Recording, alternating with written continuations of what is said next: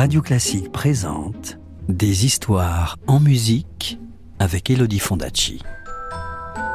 Des histoires, des histoires, des histoires. Est-ce que je peux avoir une histoire, s'il te plaît, de me raconter une histoire? Encore une histoire? Vous avez été sage, vous êtes sûr? Bon, d'accord. Je vais vous raconter l'histoire de l'ogre et de la bête inconnue. Vous êtes prêts? Vous êtes bien installés? Alors, plus de bruit, parce que l'histoire va commencer.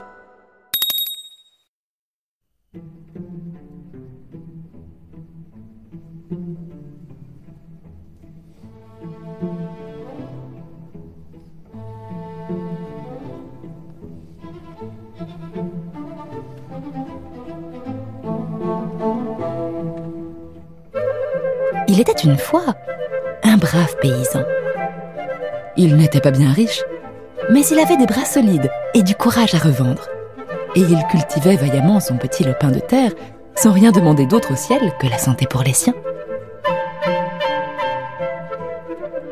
Hélas, pour son malheur, il avait comme seigneur un ogre qui exigeait chaque été une part de ses récoltes et qui, d'année en année, se montrait toujours plus gourmand.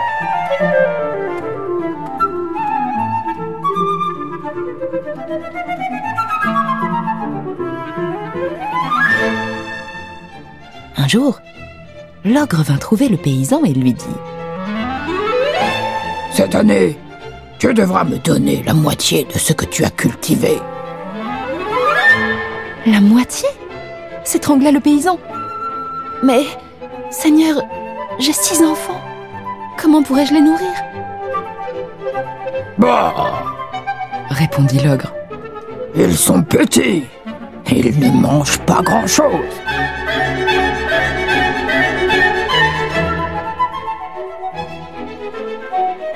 Le paysan s'en alla voir sa femme et lui raconta tout. Heureusement, sa femme était fine mouche. Elle réfléchit rapidement et sourit à son mari. Ne t'inquiète pas, lui dit-elle. Propose à l'ogre de prendre tout ce qui pousse au-dessus de la terre et de nous laisser ce qui est sous la terre. Il suffira de bien choisir ce que nous allons cultiver.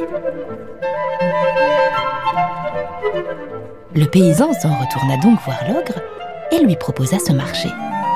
Puis, avec sa femme, il sema des radis, des carottes, des navets, des betteraves et des pommes de terre. De sorte que, quand l'ogre vint chercher sa part, il n'eut qu'un tas de feuilles. Le paysan, lui, garda ce qui poussait sous la terre, c'est-à-dire la meilleure part.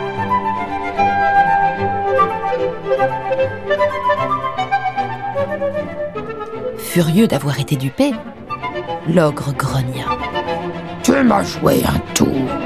Tu ne me le joueras pas deux fois. Pour l'année qui vient, à toi le dessous. Je prendrai ce qui est dessus. Cette fois, l'ogre croyait bien ruiner son métayer. Mais celui-ci sema du blé, de l'orge, de l'avoine et du maïs. Et quand vint le temps de la récolte, l'ogre n'eut que des racines. Le paysan, lui, garda toutes les graines dont il remplit son grenier. Et cet hiver-là non plus, ni lui ni ses enfants n'eurent à souffrir de la faim.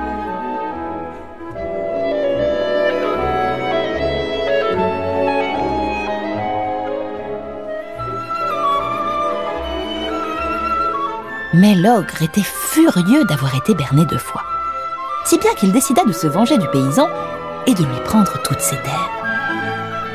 Un matin, il va le trouver et lui dit Nous allons jouer aux devines bêtes. Connais-tu ce jeu? Non? Hum, Tu verras, c'est très amusant. Chacun de nous va amener une bête inconnue et il faudra que l'autre devine son nom. Je reviendrai dans une semaine. Si je devine le nom de ta bête, j'aurai tout le produit de ta terre, dessus et dessous. Si tu devines la mienne, la ferme est à toi. Tu seras seul maître de ton bien, et je ne te réclamerai plus rien.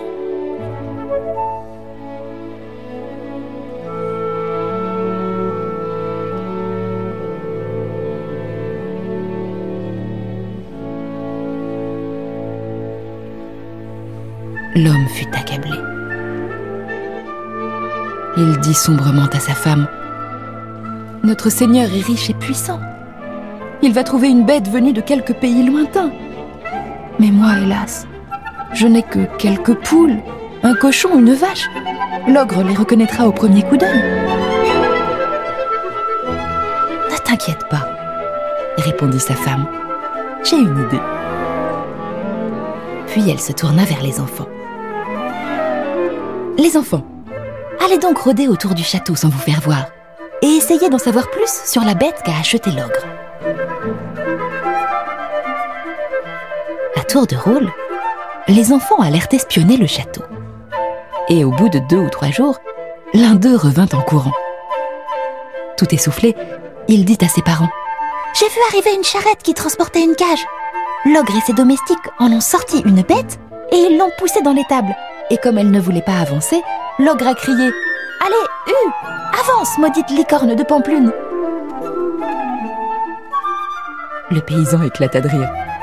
Bravo, mon garçon Grâce à toi, nous sommes tirés d'affaire.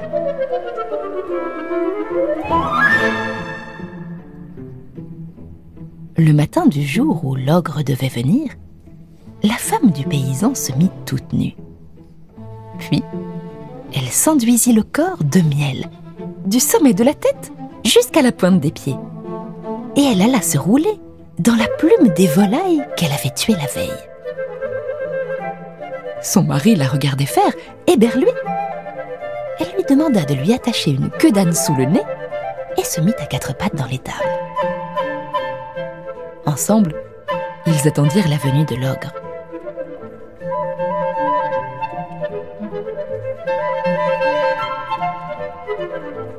Celui-ci ne tarda pas à arriver, à cheval sur une étrange bête.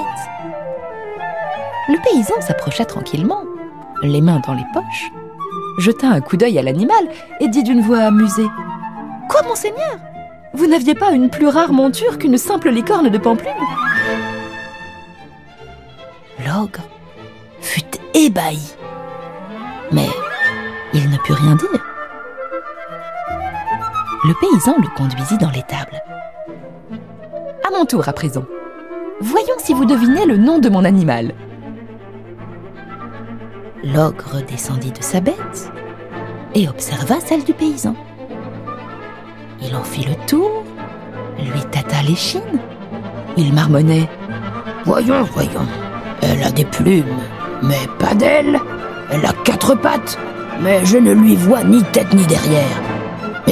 Qu'est-ce que c'est que cette bête? Qui a déjà vu une créature pareille? À ce moment-là, la femme du paysan poussa un cri terrible et elle montra les dents en roulant des yeux fous, comme si elle voulait sauter à la gorge de l'ogre et le mordre. L'ogre prit peur.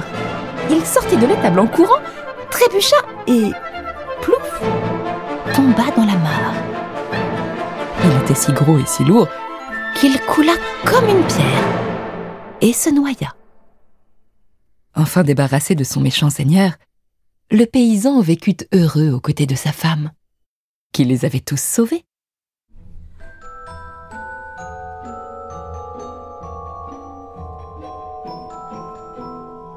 C'était L'ogre et la bête inconnue, un conte d'Occitanie adapté et raconté par Elodie Fondacci sur la tarentelle de Camille Saint-Saëns. Retrouvez les plus belles histoires en musique en livre CD aux éditions Gauthier Langros et tous les contes d'Elodie Fondacci en podcast sur radioclassique.fr. Radio Classique, des histoires en musique.